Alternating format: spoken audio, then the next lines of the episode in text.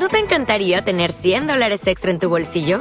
Haz que un experto bilingüe de TurboTax declare tus impuestos para el 31 de marzo y obtén 100 dólares de vuelta al instante. Porque no importa cuáles hayan sido tus logros del año pasado, TurboTax hace que cuenten. Obtén 100 dólares de vuelta y tus impuestos con 100% de precisión. Solo con Intuit TurboTax. Debes declarar para el 31 de marzo. Crédito solo aplicable al costo de la presentación federal con TurboTax Full Service. Oferta sujeta a cambios o cancelación en cualquier momento. 6. Resoluciones. El deleitable aroma a caldo en el fuego se insinuó en los sueños de Kiska. La joven sonrió, se estiró y luego siseó cuando el dolor destelló en casi cada uno de sus miembros. Algo la tocó en el hombro y despertó con un estremecimiento. Un hombre pálido y gordo lanzó un gañido y se apartó de golpe. ¿Qué quieres? preguntó ella. Con una sonrisa nerviosa, el hombre señaló algo bajo ella. Mi delantal. Estás echada sobre mi delantal. Kiska lo reconoció entonces, era Gallera, el tabernero de la posada del colgado. Bajó la cabeza y vio que había estado durmiendo sobre un banco acolchado por mantas, un edredón harapiento y fardos de ropa. Perdón. Kiska movió el brazo y el hombre liberó el delantal de un tirón. Te dije que se despertaría, comentó alguien desde el otro lado de la habitación. Kiska se dio cuenta de que llevaba la ropa de otra persona. Un grueso jersey de lana de esos que ella odiaba porque la hacían parecer una cría, y una falda larga de varias capas de lino remendado. Bajó las piernas al suelo y se frotó los ojos. Estaba en una vivienda privada, en la planta baja. La puerta parecía haber sido arrancada de los goznes. Detrás se veía una calle bañada por el sol, pero vacía. Un niño con los pies sucios y descalzos frotaba las manchas oscuras del suelo de madera mientras, no muy lejos, un hombre estaba sentado a una mesa, con el pelo ondulado y negro cayéndole por los ojos, mojando un trozo de pan en un guiso. Gallera se acercó de espaldas a la puerta sin dejar de agradecer con reverencias el haber recuperado su mandil. Hasta luego, Gallera exclamó el hombre agitando una corteza pringosa. Gallera volvió a inclinarse. Una carcajada nerviosa estalló en sus labios y salió corriendo por la puerta. Kiska intentó ponerse de pie, siseó al sentir la llama de dolor en la rodilla y volvió a caer sobre el banco. Después cojeó hasta la mesa y se agarró a ella para no derrumbarse cuando se le enturbió la vista y se le disparó el corazón. La joven se apretó el costado. El dolor que sentía allí amenazaba con doblarla en dos. El hombre se levantó de un salto y la ayudó a sentarse en una silla. Con cuidado le advirtió el tipo, un poco tarde, pensó ella. Kiska se sentó con una mueca. Gracias. ¿Qué le pasa a ese? Oh, cuando llegaste anoche le diste un buen susto. Tengo entendido que tú también pasaste bastante miedo. La joven se echó a reír. Sí, yo, se contuvo y miró furiosa a su alrededor. ¿Dónde están? ¿Quiénes? Tai, los hombres con los que vine. Se levantó de un salto y gimió cuando el costado se le hizo un nudo. ¿Se han ido? El hombre la hizo sentarse otra vez con un toque de la mano. Relájate. Tengo un mensaje y hay un guiso caliente en la chimenea. ¿Quieres un poco? ¿Y tú, quién eres? Ah. ¿Eres el médico, no? Sí, tomaré un poco. Sé yo me llamo. ¿Y tú? Kiska. La chica se tiró del jersey. ¿Por qué la ropa? Ah, lo siento. Sello se encogió de hombros para disculparse. Fue lo mejor que encontré. Tu antigua ropa la tuve que quemar. Se inclinó hacia la olla negra y sirvió un cuenco entero. ¿Quemar? Se preguntó Kiska. ¿De verdad tenía que quemarla? Bueno, Kiska. Hablando de sustos, el que me diste anoche fue bastante feo. La chica cogió el cuenco de guiso humeante, partió un poco de pan y empezó a engullirlo. No se había dado cuenta de que estaba muerta de hambre. Sello la observó comer, una sonrisa le tiraba de las comisuras de la boca. ¿Dónde están y cómo están? preguntó Kiska con la boca llena. Tenemos tiempo, y vivirán. Hay uno, un miembro de la tribu Seti, creo, del que me siento especialmente orgulloso. El otro, bueno, en realidad se cuidó solo. De lo tuyo también me enorgullezco bastante, por cierto. Yo. Sí, torcedura y magulladuras en los huesos de la rodilla. Diversos cortes leves y contusiones por el cuerpo. Lo peor, un riñón lastimado y la musculatura desgarrada. Es posible que como resultado de un impacto o golpe fuerte. Kiska hizo una mueca al recordarlo. Se había sentido como si aquella mesa la hubiera partido por la mitad, pero había seguido corriendo de todos modos. Era asombroso lo que podías hacer cuando estabas muerta de miedo. Tragó el bocado y se obligó a no escupirlo cuando la invadió una oleada de náuseas. ¿Y? ¿Y? ¿Cuál es el mensaje? ¿Dónde están? Sello se sentó más erguido. Ah. ¿Preguntas lo que deberías hacer sobre las varias heridas que te has infligido en el cuerpo? Bueno, yo aconsejo una comida copiosa. Y si esta noche te encuentras mal, sugiero un vomitivo. Las hojas de aliso hervidas, según tengo entendido, funcionan bastante bien. También te aconsejo que te tomes las cosas con calma durante unas cuantas semanas. Descanso, ningún esfuerzo indebido. Y, desde luego, nada de luchar ni correr, ¿comprendido? Kiska se quedó mirando al hombre, observó el rostro demacrado, los ojos hundidos rodeados de sombras y el temblor de las manos que cogían el cuenco. El cirujano captó su mirada y agitó la mano con gesto lánguido. No te molestes en darme las gracias. Aquel hombre estaba totalmente destrozado. Era obvio que había recurrido al máximo a su senda de Null para lograr lo necesario la noche anterior. Kiska sospechó que lo que le debía era mucho más de lo que él había sugerido. Empujó el guiso por el cuenco durante un momento y se aclaró la garganta.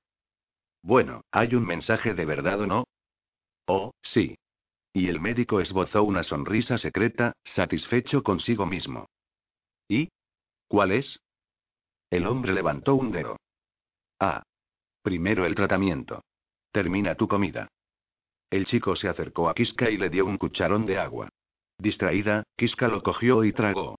El agua era dulce y fresca, recién sacada de un pozo del interior. Le dio las gracias al chico, que se la quedó mirando con unos grandes ojos castaños llenos de curiosidad. Eso es todo, Jonad dijo Sello. El chico regresó con sus manchas. Mi hijo, Jonad le dijo a Kiska. La chica asintió, después recordó lo que quería y miró al médico, furiosa. Se metió en la boca más pan y volvió a hablar con la boca llena. Creo que sé cuál es el mensaje. Sello se limitó a sonreír mientras la observaba comer. Anoche estabas hecha un desastre. ¿No te acuerdas? No, no me acuerdo. Creo que el mensaje es que están abajo, en el muelle. Sello se sobresaltó y abrió mucho los ojos. Después tosió y se rió al mismo tiempo, se golpeó el pecho con un puño y se meció en la silla. Kiska ya se había puesto en pie. Le dedicó al cirujano una sonrisa igual de satisfecha y él la despidió con un movimiento del dorso de la mano. Bien hecho, consiguió decir. Muy bien hecho, desde luego. Kiska salió cojeando al camino de la anguila. Los residentes de Malaz recibieron el amanecer como supervivientes aturdidos de un tifón y un terremoto combinados. Las caras se asomaban a la mañana desde detrás de las contraventanas y las puertas se abrían apenas una ranura. Aunque el sol brillaba ya a medio camino del mediodía y solo unas nubes finas estropeaban la esfera perfecta del cielo, la mayor parte de los habitantes no parecían muy convencidos de que la pesadilla de la noche anterior hubiera llegado a su fin. Mientras bajaba por las calles, Kiska encontró caras que la espiaban con expresión cauta. Se dio cuenta del aspecto que debía de tener, con el jersey demasiado grande y las largas faldas recogidas con una mano. Sello parecía haber elegido el peor revoltijo de prendas que podría haber encontrado. Con todo, supuso que había que estar agradecida de que aquel hombre tuviera unas cuantas cosas de mujer en su casa. Al principio las miradas la molestaban. Después decidió que le importaban un bleo. Cuando se encontraba con un grupo de ciudadanos suspicaces, por lo general, apiñados cerca de un sitio destrozado o de un círculo de losas con manchas sospechosas, susurrando, comparando historias, Kiska se limitaba a seguir andando, o cojeando, en realidad, con los dientes apretados y acunándose el costado. Los vecinos dejaban de susurrar para mirarla con la boca abierta sin ocultarse y luego, cuando ella pasaba, empezaban otra vez. Al menos no señalan con el dedo, pensó Kiska. No tardó en bajar al paseo marítimo y vio movimiento en la cubierta del cúter mensajero y en la pasarela. Figuras que iban y venían estivando el equipo y las provisiones. Kiska bajó cojeando las escaleras que conducían al muelle. En el amarradero reconoció a la mayor parte de los trabajadores como estibadores locales. Unos cuantos de los hombres a bordo parecían marineros que inspeccionaban las jarcias y los maderos de estibar. Atar, con el brazo envuelto en una tela blanca sujeta al pecho, estaba sentado en el tejado del barracón del centro del barco mientras se examinaba en un espejo de plata pulida apoyado en un rollo de cuerda. La cabeza le brillaba, acalorada, como si se la acabara de afeitar, y la mitad de la cara le relucía con un tono incluso más rosado, ampollada y resplandeciente bajo un ungüento grasiento. Junto a él había un cubo y tenía la barbilla mojada con jabón. El muy idiota estaba intentando afeitarse con una sola mano. Adel cúter mensajero. exclamó Kiska desde el amarradero. Atar miró hacia allí sin una sola palabra y la saludó con la cabeza. Dio un puñetazo en el techo y luego volvió a estudiarse la barbilla torciendo la boca de un lado a otro. Aquellos labios tenían un aspecto extraño, pensó Kiska, hasta que se percató de que el bigote había desaparecido, había perdido la mitad la noche anterior y acababa de arrasar con el resto. Tras un momento, Taischren subió por la escalerilla que comunicaba con los camarotes. Iba vestido con unos pantalones sueltos y una túnica larga de un color cian profundo. Llevaba la cola peinada hacia atrás y recién engrasada. Tenía todo el aspecto de haber dormido una noche entera en un colchón de plumas. Saludos. exclamó el mago. ¿Os vais? Sí. Pronto. Kiska asintió, con gesto estúpido, pensó. Se humedeció los labios con la punta de la lengua. Se había acabado de verdad. Una oportunidad a punto de zarpar. Podía dejarla pasar. Llevadme con vosotros, se le escapó, aliviada y aterrada de haber pedido por fin lo que llevaba toda la noche queriendo pedir. Taischren se acarició los labios con el índice. ¿En serio? ¿Estás ofreciendo de modo formal tus servicios? Kiska asintió con gesto tenso. Bueno, tendrás que hablar con aquí, mi jefe de personal. Con un barrido del brazo señaló a Atar. Kiska se desinfló. Sabía que Agaila siempre insistía en que debería disimular sus emociones, pero no pudo evitar mirar al cielo y dejar que se le hundieran los hombros. Rezó para que el mago estuviera tomándole el pelo, pero no se atrevió a desafiarlo. Estaba segura de que si saltaba al barco, Atar se limitaría a arrojarla con la borda, con un solo brazo o sin él. ¿Qué dices tú, Atar? preguntó Taischen. El nativo continuó inspeccionándose la barbilla. Tiene potencial, admitió. Pero poca disciplina. Disciplina. Gritó Kiska sin poder creérselo. Atar se quedó inmóvil, con el cuchillo junto a su propia garganta. La miró e incluso desde el muelle, Kiska sintió la desaprobación gélida de aquellos ojos furiosos. Tragó saliva e hizo un gesto de disculpa. Como he dicho, muy poca disciplina. Quizá con estudios sugirió Taischlen. El adiestramiento podría solucionar eso. Atar frunció el ceño. Quizá asintió, sí. Quizá tras unos cuantos años podría. Unos cuantos años. Atar se levantó de un salto y estiró el brazo de repente para arrojar el cuchillo, que tembló incrustado en la madera del amarradero justo delante de los pies de Kiska. Quizá, en unos cuantos años aprenda a no interrumpir. Kiska hizo una mueca. Maldita fuera su bocaza. Su impaciencia. Quería disculparse, explicar que solo era que aquello resultaba muy importante para ella. Pero esa vez se contuvo. Un estallido más y la largarían con viento fresco. Se arrodilló, sacó el cuchillo de la madera y se lo arrojó a Atar. Este lo cogió y sonrió al ver el lanzamiento. Bien. Después regresó a su afeitado y a mirarse en el espejo con el ceño fruncido. A Kiska le entraron ganas de reírse, seguramente no se había visto jamás sin bigote. Taischren hizo una leve reverencia y se retiró de nuevo dentro de la cabina. Kiska se apoyó en un barril y se acunó el costado mientras los trabajadores portuarios iban y venían por la pasarela con barriles de agua y provisiones. La joven se quedó mirando a Atar. ¿Eso era un sí o un no? ¿Cuál era la decisión? ¿Más tratamiento de silencio? ¿Debería hablar? Y bien. Atar levantó la vista. HMM. Y bien. ¿Cuál es tu respuesta? He ofrecido mis servicios. ¿Aceptas? Atar miró el espejo y se pasó la hoja por la barbilla. Nos vamos en dos campanadas. Contigo o sin ti. Levantó el cuchillo. ¿Comprendido? Sí. Oh, sí.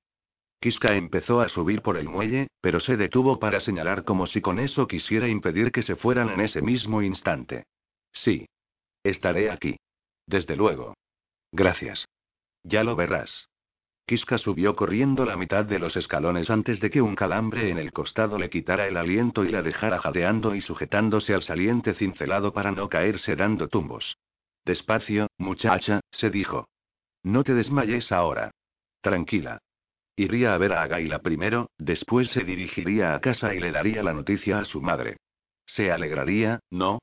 Sí, se alegraría. Agaila la apoyaría. Y les enviaría noticias de su persona. Tan pronto como pudiese.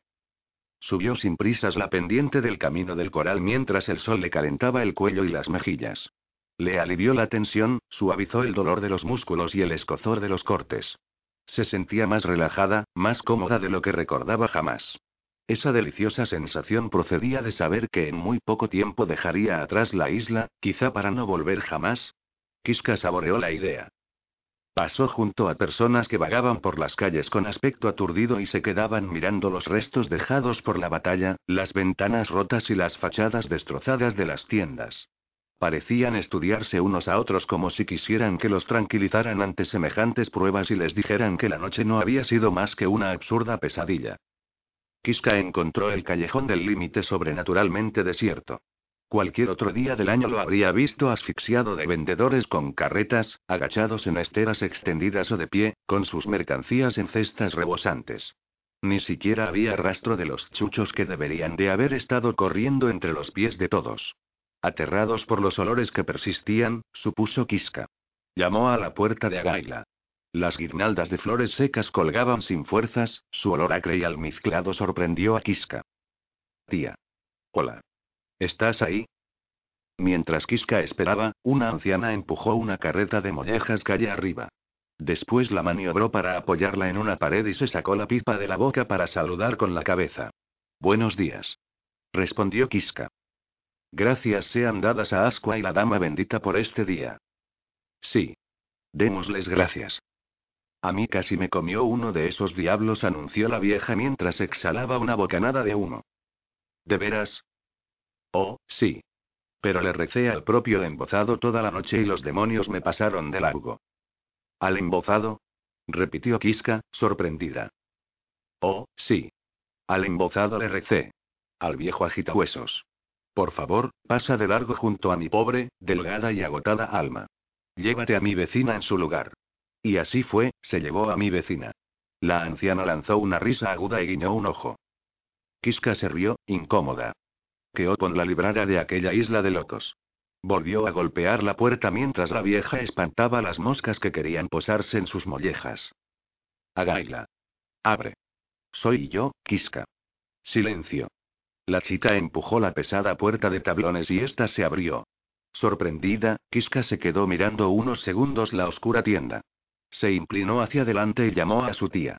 Agaila. Vamos, entra, muchacha, la animó la anciana desde enfrente. Nadie entra ahí que ella no quiera que entre. Adelante. Kiska se metió en la tienda y cerró la puerta. Solo por si acaso, la atrancó también. Tía. No respondió nadie. Kiska se fue metiendo entre los estantes. En la parte posterior encontró a Gaila sentada delante de un taburete con la cabeza inclinada bajo una toalla. Tía.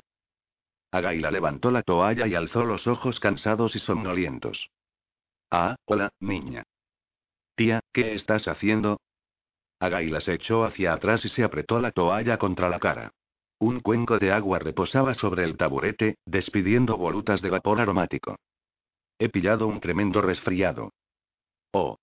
¿Te encuentras bien? Sí, sí. Solo cansada. Muy, muy cansada. Levantó una mano hacia Kiska. ¿Y qué hay de ti?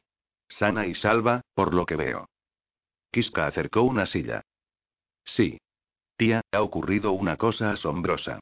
Este es el mejor día de mi vida. Te vas de malaz. Tía. ¿Cómo lo sabías? Solo eso podía hacerte tan feliz. Kiska cogió el brazo de su tía. Oh, tía. No es que quiera dejarte. Es solo que tengo que salir de esta isla. Tú lo entiendes, ¿verdad? La mujer cubrió la mano de Kiska con la suya y esbozó una sonrisa débil. Sí, niña. Lo entiendo. Después se apoderó de ella un ataque de tos y se llevó la toalla a la boca. Kiska la observó con gesto nervioso. Desde que la conocía, en todo aquel tiempo, jamás había padecido la menor enfermedad. Tú estás bien, ¿verdad? Sí, sí. Claro. Es solo que ha sido una noche muy dura. Una de las más duras que he vivido jamás. Kiska la miró con ojo crítico. Creí verte. Solo un sueño, niña. Una visión en una noche de visiones. Con todo, había algo, El mismo espectro de una sonrisa levantó los labios de Agaila. Meras sombras. Kiska no la creyó, pero el tiempo pasaba. Se levantó. Tengo que irme, no puedo esperar. Agaila usó la silla para apoyarse y ponerse en pie. Kiska la sostuvo por el brazo. Sí, sí la alentó. Desde luego. Vete. Corre a ver a tu querida madre. Que sepa que estás bien. Sí, eso haré. Gracias, tía. Gracias por todo. Agaila la rodeó con sus brazos y la abrazó, después la besó en la frente. Envía noticias pronto, te juro que te mandaré una maldición. Lo haré. Bien. Y ahora corre. No hagas esperar a Artan. Kiska ya había bajado medio callejón del límite cuando se le ocurrió una cosa. ¿Cómo diablos sabía a ese nombre? Se detuvo y sintió la tentación de dar la vuelta, pero el tiempo apremiaba y sospechaba que despedirse de su madre le llevaría mucho más tiempo de lo que ella creía. Aunque la vista se le iba y tuvo que descansar en cada explanada para evitar desmayarse, Temple subió por la calzada de la muralla hasta la fortaleza de Mok.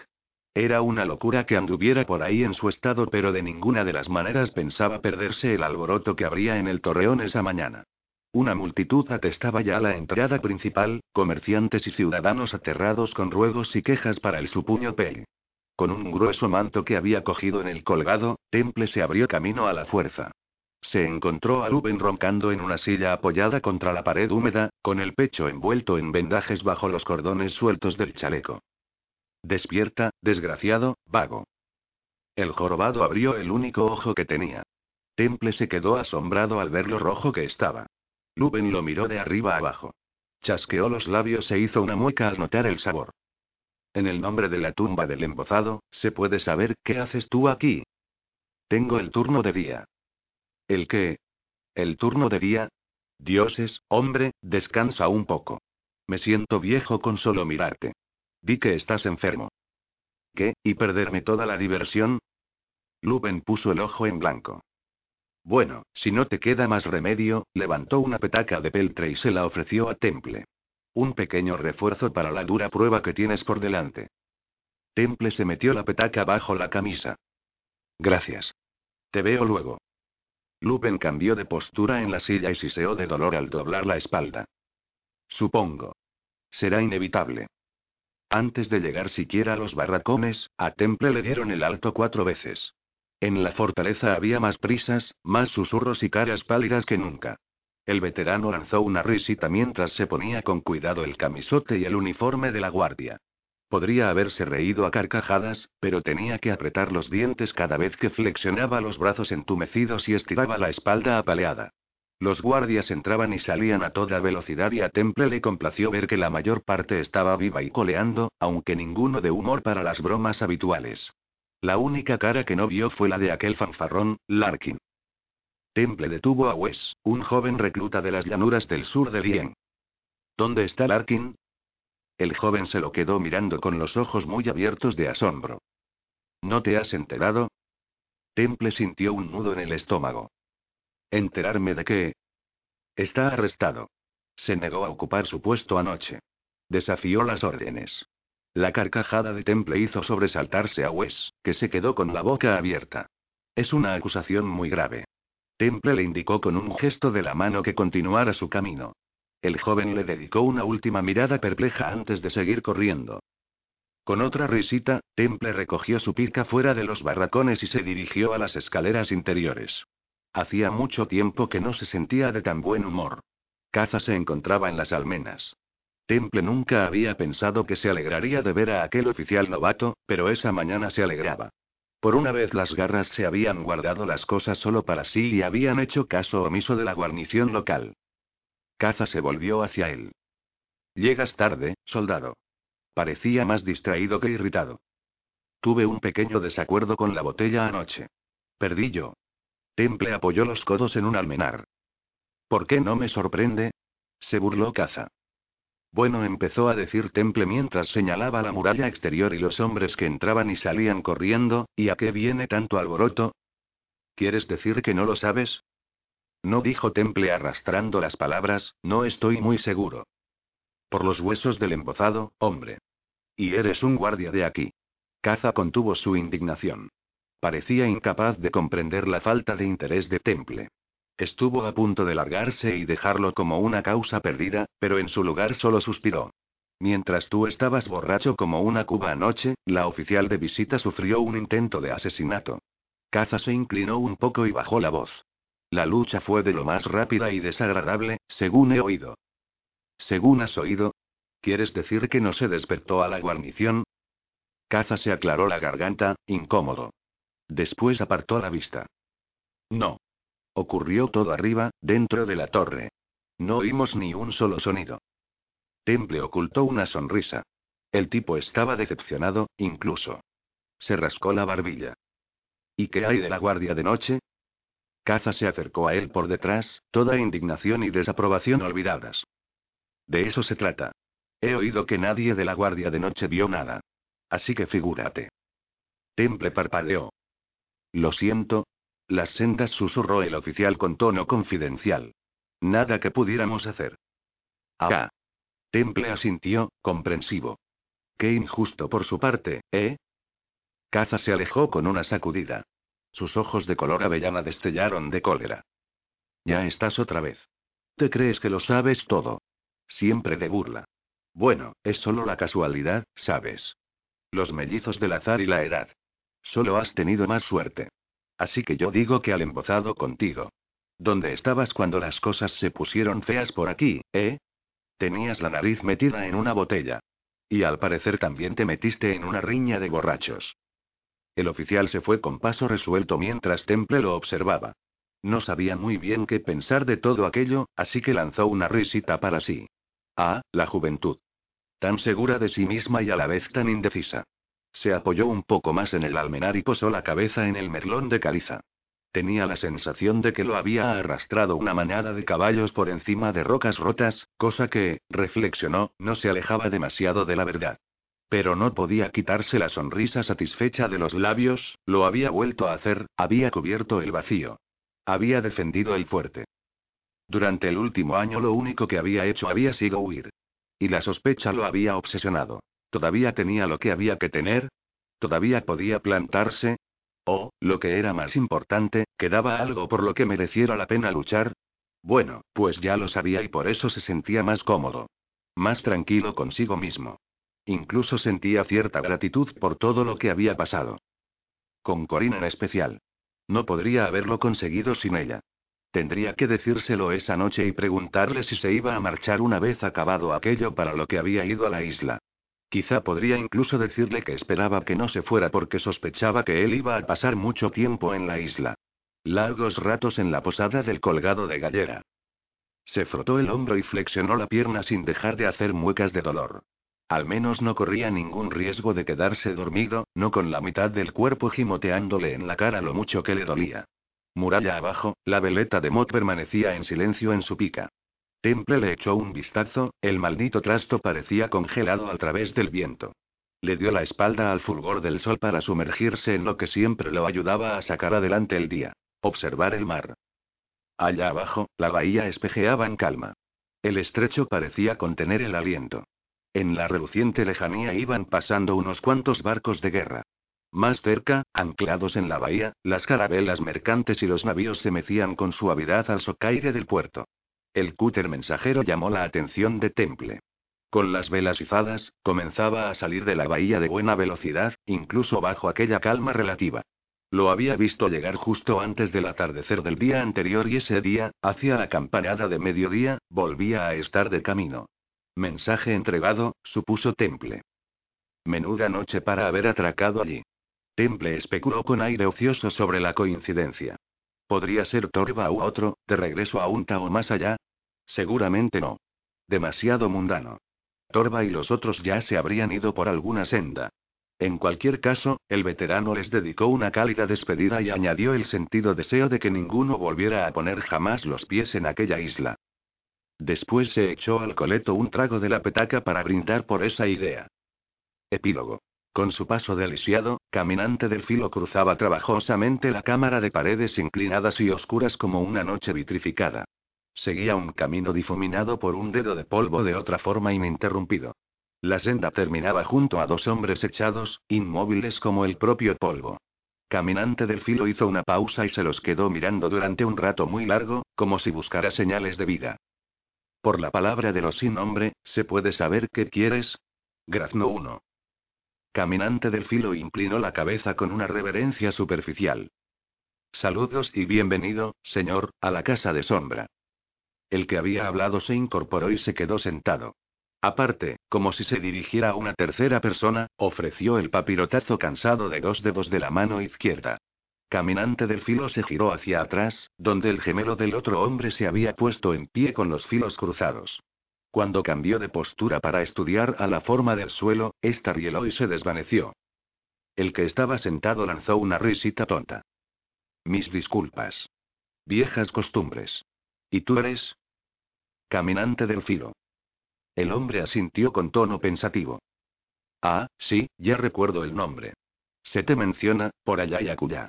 El hombre levantó un brazo. Ayúdame a levantarme, eh, es decir, cotillón. Las armas de las manos de Cotillón desaparecieron y Caminante del Filo vio que, de hecho, no habían sido armas reales en absoluto, sino sombras de armas y que desde ese momento aquellos dos podrían crear lo que desearan con la materia prima que tuvieran a su disposición. Puesto en pie, el hombre apenas le llegaba a Caminante del Filo al pecho. Encorvado y canoso, tenía el aspecto de un anciano, pero sus movimientos no traicionaban vacilación alguna. Miró a su alrededor, a las dimensiones inclinadas y angulares de la cámara hizo una mueca de disgusto. No decidió. No es de mi gusto en absoluto. Agitó la mano y la cámara se desdibujó y cambió. Caminante del filo se encontró en el salón principal de un torreón. Unas banderas de piedra yacían bajo sus pies desnudos y un hogar de piedra ardía en una pared. En el techo, las maderas ennegrecidas abarcaban la oscuridad. El hombre lanzó una mirada perspicaz a derecha e izquierda y después asintió, satisfecho consigo mismo. Con esto servirá. Por el momento. Bueno, cotillón, ¿te apetece dar una vuelta por el reino? ¿Y qué hay de este? Ah. Caminante del filo. Tú puedes ser nuestro guía. Creo que no. El anciano hizo una pausa y parpadeó. Disculpa. Has dicho. Yo no acepto tus órdenes. Un bastón le dio un empellón a caminante del filo en el pecho. La criatura no recordaba con exactitud cuando había aparecido en la mano del anciano. Quizá debería invocar a los mastines para que te descuartizaran. No lo harían. ¿De veras? ¿Por qué? Porque somos parientes. Esclavos de sombra. El anciano lo miró con más atención y levantó las cejas. Ah, ya veo. Te ha tomado sombra. Eres esclavo de la casa. Muy bien. Te permitiré tus pequeñas impertinencias. Pero recuerda que mientras tú eres esclavo de sombra, yo domino sombra. Que no se te olvide. Caminante del filo no dijo nada. El anciano apoyó las dos manos en la cabeza del mastín de plata de su bastón. Él y su compañero cotillón se fueron desvaneciendo como sombras proverbiales bajo la luz de la luna que salía, hasta que, al final, desaparecieron del todo. Caminante del filo se giró y se alejó cojeando de la casa. En la llanura abierta tomó una dirección hacia el anodino horizonte. Remolinos de polvo le seguían los pasos. ¿Cuántas veces, se preguntó, había oído esa misma arrogancia en un pretendiente al trono? ¿Nunca aprenderían? ¿Cuánto tiempo, se preguntó, duraría aquel? ¿Por qué era que ninguno de aquella larga cadena de aspirantes molestaba jamás en preguntar por qué el trono tendría que estar vacío ya en primer lugar? Después de todo, quizá hubiera una razón. Con todo, la estancia de aquel debería presagiar tiempos nuevos e interesantes para Sombra. Debería estar agradecido a aquellos hombres, pues, al final, lo único que su presencia podría reportarle a la eternidad perdurable del reino era el potencial de cambio y por tanto, la posibilidad continua de progreso. El objeto extraño no se parecía a nada que el niño o su hermana hubiera visto jamás, a nada de lo que hubieran oído hablar tampoco. Habían salido a buscar cangrejos durante la marea baja vespertina y se lo habían encontrado metido como una cuña entre unas rocas incrustadas de lapas, medio enterrado en la arena. En contra de la insistencia silenciosa de su hermana para que se fueran de allí, el niño usó un palo para hurgar en la forma pálida. Es un hombre ahogado, susurró la niña en voz muy baja. No respondió el niño, que desdeñaba los conocimientos que pudiera tener su hermana de la pesca, o de cualquier otra cosa, si a eso iban. Tiene escamas. Es un pez. La niña bajó la cabeza y miró el lugar donde estaba arrodillado su hermano y el cuerpo pálido y en sombras que permanecía a los pies del niño. El brillo trémulo del cuerpo bajo la luz escasa de la tarde le recordó al fulgor que a veces veía por la noche al borde de las olas. Ah, ¿sí? ¿Y qué clase de peces, entonces? preguntó para tomarle el pelo a su hermano. La cara del niño se arrugó con una mueca irritada ante lo tontas que eran las preguntas de las niñas. No lo sé. Uno grande. Por lo menos apesta como un pez. El olor era innegable. Pero la niña seguía intranquila. Le pareció ver el destello de un ojo que los observaba desde detrás de la maraña de algas que había en un extremo del cuerpo. Es un cadáver. Un hombre ahogado. Sal de ahí o su fantasma te perseguirá, susurró con la esperanza de asustar a su hermano pequeño y alejarlo de aquella cosa. El niño se volvió y la miró, furioso. Yo no tengo miedo. La niña no respondió porque detrás de su hermano la forma pálida se movió. Un brazo, lustroso en la oscuridad, salió de debajo del cuerpo. Las algas cayeron de una cara de líneas angulares, afiladas como cuchillos, que albergaban unos ojos del color del oro fundido. La niña gritó. El niño lanzó un chillido cuando una mano fría lo cogió por el tobillo. Los dos niños gritaron bajo el crepúsculo vacío, la boca de la criatura también se movía, su mensaje borrado por los chillidos combinados de ambos pequeños. Y después la criatura soltó el tobillo del niño. Entre sollozos, el niño se alejó a gatas a toda velocidad, su hermana le tiraba de la túnica para meterle prisa, como si todavía lo retuviera algo. Tras ellos, la forma se derrumbó entre las sombras de las rocas.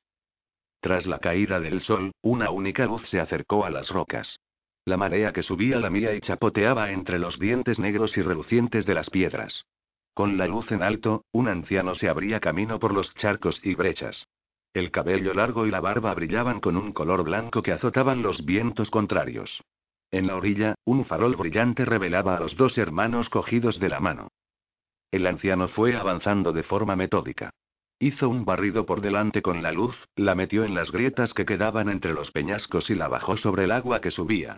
Se volvió hacia los niños. Aquí. exclamó. Más allá respondió la niña con lo que fue casi un grito ahogado. El anciano se sacó un cuchillo del cinturón. La hoja era fina, afilada como una hoz. Cambió de mano la luz y el cuchillo y luego se adentró más en la marea. De pie, con el agua gélida por la cintura, decidió que ya se había alejado de la orilla más que suficiente. Se subiría a las últimas rocas altas que quedaban como un baluarte ante las olas y luego regresaría a decirles a sus nietos que el fantasma había huido de regreso a su salado descanso. Los hermanos observaron a su abuelo auparse con torpeza a las altas rocas entre la espuma de la marea que subía y después desaparecer por sus escondrijos. Los niños esperaron sin decir nada, ninguno se atrevía a hablar. A la niña le pareció que su abuelo llevaba lejos mucho tiempo cuando su hermano carraspeó. ¿Crees que lo ha atrapado? Le preguntó el niño con voz titubeante. SHH. Claro que no lo tranquilizó la niña.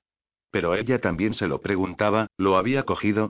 Y en ese caso, ¿qué harían ellos? ¿A dónde podían ir? ¿Al pueblo? Pira estaba a un día de camino. Y además, ¿qué ayuda encontrarían allí? La niña recuperó la conciencia de sí misma cuando su hermano aspiró una bocanada de aire con un siseo y su mano húmeda y helada se aferró con más fuerza a la suya. La niña levantó la cabeza y vio que el fantasma se bajaba de los peñascos.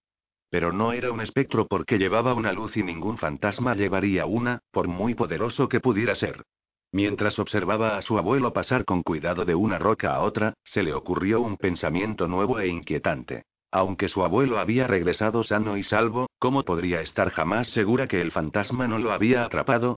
Pues los espectros, ella se lo había oído decir a muchos, eran criaturas conocidas por su falta de fiabilidad, y quién podía decir lo que había pasado allí fuera en la oscuridad, ocultos entre las rocas, la espuma y el mar. Cuando su abuelo salió de entre las olas con una sonrisa, le tomó el pelo a su hermano. El espíritu, dijo, ya hacía mucho tiempo que había vuelto a su hogar del mar. La niña sabía que estaba mintiendo.